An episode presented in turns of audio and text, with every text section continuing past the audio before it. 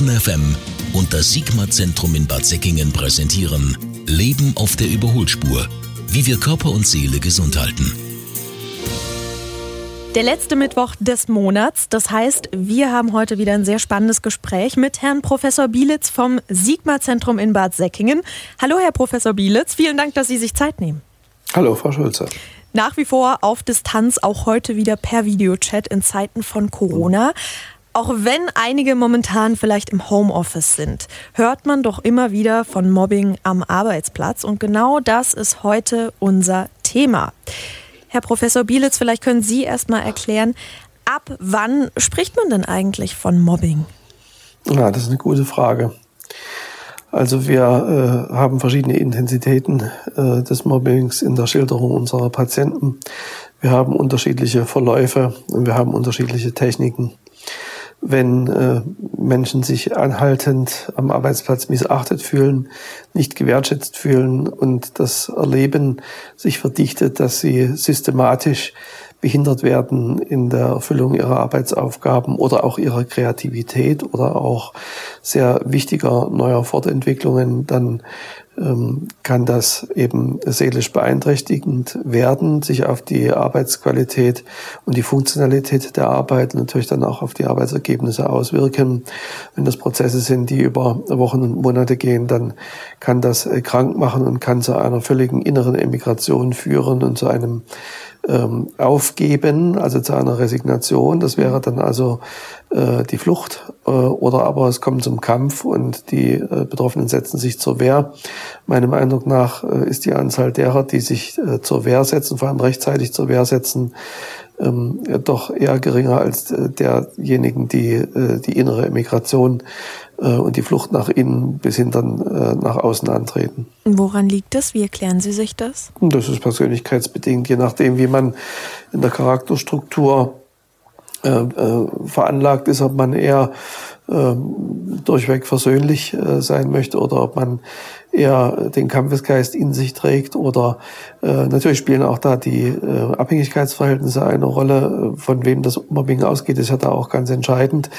Ist das auf der gleichen Hierarchieebene oder kommt es von äh, oben oder kommt es gar von unten? Also das sind alle möglichen Wege in Systemen, in denen nun mal gearbeitet wird, denkbar. Und die Frage, woher das kommt, äh, will ich schon auch nochmal damit beantworten, dass es äh, dort, wo Menschen arbeiten, immer Probleme gibt. Das ist ganz normal. Die Frage ist, wie geht man damit um und wie geht man damit systematisch um und wie geht man auch mit Persönlichkeitsfaktoren der äh, betroffenen Akteure in einem System um. Und hier stellt sich, das muss eben, das gehört auch zur Wahrheit dazu gesagt werden, äh, gar nicht selten heraus, dass bestimmte ähm, Eigenschaften, bestimmte Persönlichkeitsausprägungen, Akzentuierungen bestimmter Persönlichkeitsnoten oder sogar Persönlichkeitsstörungen äh, mit einer Rolle spielen können, sowohl bei dem, der äh, mobbt, äh, als auch bei dem, der gemobbt wird. Mhm. Also das bedarf einer sehr differenzierten Beleuchtung und äh, natürlich will ich nicht sagen, dass immer zwei dazu gehören.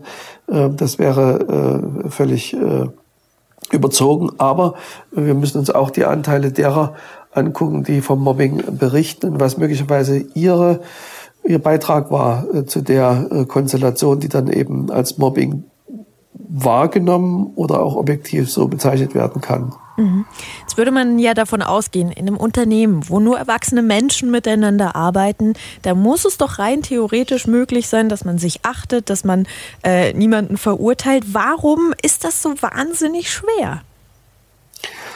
Ja, äh, offenkundig, weil Menschen nicht so äh, gut funktionieren und äh, nicht immer auf äh, äh, einen harmonischen und lösungsorientierten Kompromiss zusteuern mhm. Können oder wollen, manchmal aber auch äh, das nicht dürfen aufgrund der Vorgaben des äh, arbeitdefinierenden Systems, also der Struktur, der Organisationsstruktur. Auch da sind die äh, Ursachen sehr unterschiedlich. Äh, offensichtlich äh, sind Menschen, gerade was ihre äh, Defizite anbelangt, die persönlichen Schwächen, so will ich es vielleicht mal bezeichnen, ähm, sich dieser nicht äh, immer so bewusst, wie sie es vielleicht sein sollten, was im Übrigen auch dazu führt, dass der falsche Beruf gewählt äh, werden kann. Andersherum sind diejenigen, die äh, im, im richtigen Beruf angekommen sind und möglicherweise äh, aufgrund einer Persönlichkeitsakzentuierung äh, weniger äh, Empathie haben, dann nicht in der Lage, trotz aller Professionalität in der Interaktion mit Mitarbeitern so umzugehen, dass diese sich gewertschätzt und angenommen fühlen und das Potenzial, die Human Resources dann auch wirklich freigelegt werden kann. Mhm. Wie kann man sich denn jetzt davor schützen? Also vielleicht auch, wenn man sich schon in so einer Situation befindet, ähm, wie findet man da einen Weg raus oder wie kann man sich davor schützen? Braucht es da bestimmte Grundlagen, Selbstbewusstsein oder was würden Sie sagen? Ja, das allererste ist immer die Bewusstmachung, äh, die Reflexion der Prozesse, mhm. äh, die äh, Suche nach der Erklärung der Situation im, im Arbeitsumfeld ganz allgemein bis hin zu den speziellen Analysen des Arbeitsalltages, der Arbeitsprozesse, die Betrachtung der eigenen Stärken und Schwächen äh, sollte man unbedingt mit vornehmen. Und das Ganze geht nur, wenn man einen Spiegel hat. Das heißt, man braucht Interaktionspartner, mit denen man das erörtern kann. Wir, wir alle sind auf Feedback angewiesen. Wir brauchen eine Rückmeldung und ich kann nur raten, dass der Betroffene, äh, der glaubt, dass er eben gemobbt wird, Verbündete sucht und mit Verbündeten über seine Wahrnehmung spricht, um mhm. dann vielleicht äh, herauszubekommen, ob es dafür eine realistische Grundlage gibt, ob die Wahrnehmung äh, eine isolierte ist, dann äh, verlangt es eine differenziertere Betrachtung oder ob vielleicht sogar die Wahrnehmung schon im ganzen Team oder eines Teil des Teams vorhanden ist, dass das Mobbing tatsächlich stattfindet. Also wir brauchen Interaktion, wir brauchen Gespräche mit Verbündeten, mit Kollegen und äh, wir brauchen eben eine Bereitschaft, sich diesbezüglich zu öffnen. Und je länger man das nicht tut, umso schlimmer wird's. Okay, das heißt, aushalten ist eigentlich keine Lösung. Nee, es ist sicherlich richtig, äh, über eine gewisse Zeit äh, abzuwarten und geduldig äh, eine Situation erstmal für sich gedanklich zu reflektieren mhm. und nicht gleich beim ersten Konflikt oder bei einer Konfliktreihe von, was weiß ich, zwei, drei Wochen gleich davon auszugehen, dass es Mobbing erleben ist. Ähm, davor möchte ich auch warnen, also mitunter äh, ist es vielleicht auch gar kein Mobbing, was da erlebt wird, sondern mhm. sind persönliche äh, Ungeeignetheiten, äh, die da aufeinandertreffen, ähm, so dass man vielleicht die, äh, das Arbeitsfeld auch wechseln sollte. Das wäre mal ein heißer Tipp an diejenigen, die da freiwillig seit Jahren leiden. Mhm. Ähm, aber äh, ja, es ist, es ist komplex und wir brauchen den Dialog darüber. Ab welchem Zeitpunkt würden Sie denn raten, mal mit dem Vorgesetzten zu sprechen? Ja, wenn der Vorgesetzte selbst derjenige ist, von dem es ausgeht, dann ist es besonders heikel. Ähm, da würde ich mir schon mal die Frage stellen, ähm, ob ich das Gespräch überhaupt alleine angehe. Wenn ich es mir zutraue, kann man es ja machen. Ansonsten sollte man es mit Verbündeten machen. Das äh, ist ja auch rechtlich möglich. Ähm, ich denke, wenn der Leidensdruck äh, spürbar ist, dann sollte nicht zu lange gezögert werden, das Gespräch zu suchen. Mhm. Jetzt ist ja hier auch augenscheinlich eben wieder ähm, gegeben, dass Menschen sich Situationen aussetzen, die manchmal sehr, sehr schwierig sind und trotzdem erträgt man es irgendwie.